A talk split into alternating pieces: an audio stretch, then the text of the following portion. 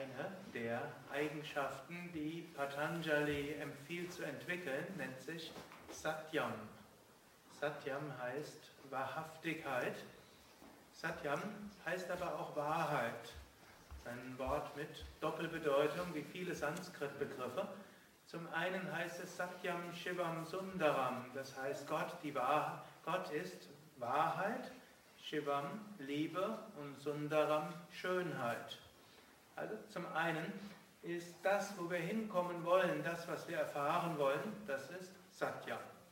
Und da ist auch klar, wir kommen zu diesem Satyam nicht indem wir unwahrhaftig sind, sondern wir kommen zu dieser höchsten Wahrheit, indem wir auch im Alltag wahrhaftig sind. Da gibt es verschiedene Aspekte dieser Wahrhaftigkeit. Und zum einen heißt es natürlich, dass wir andere nicht anlügen und anschwindeln, um Vorteile zu bekommen. Klar, dass wir nicht andere betrügen. Dazu gehört auch, dass man nicht irgendwelche Versprechungen macht und sie nachher nicht einhält. wenn man ein Versprechen gegeben hat, dann ist das ein Wort und dieses Wort gilt. Wenn wir jemandem etwas versprechen und danach es nicht machen, dann haben wir gegen Satyam verstoßen.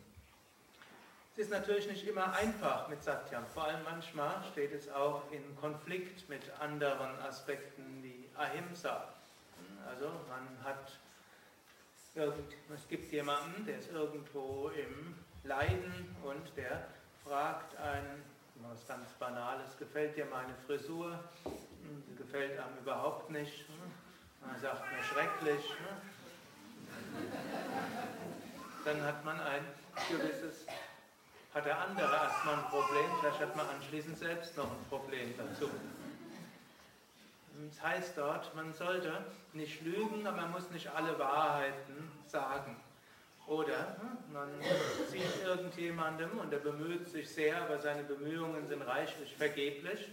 Hm, und dann kann man zwei Sachen sagen. Man kann zum einen sagen, ich sehe deine Anstrengung, hm, du bist wirklich da sehr engagiert, könnte ich dir vielleicht ein paar Tipps geben. Das ist eine möglich zu reagieren. Eine andere sagt, du bemühst dich dort, was du machst, macht überhaupt keinen Sinn und ist absolut, äh, absolut überflüssig und schafft nur mehr Arbeit für andere. Hm? Wäre vielleicht genauso wahr gewesen, nur es ist nicht etwas Hilfreiches.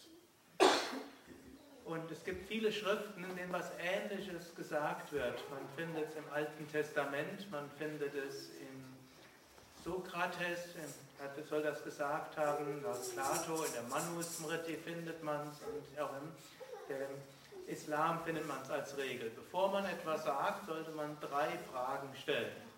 Die erste ist, ist es wahr? Wenn es nicht wahr ist, dann sollte man es normalerweise nicht sagen. Zweite Frage ist, ist es hilfreich?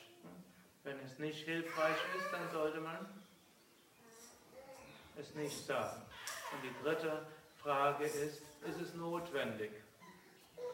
Und wenn es nicht notwendig ist, dann ist auch Schweigen klüger. Aber bevor jetzt alle aufhört zu sprechen, notwendig kann es auch deshalb sein, um Liebe auszudrücken, Liebe zu empfangen, Beziehungen zu pflegen und mit Menschen besser auszukommen.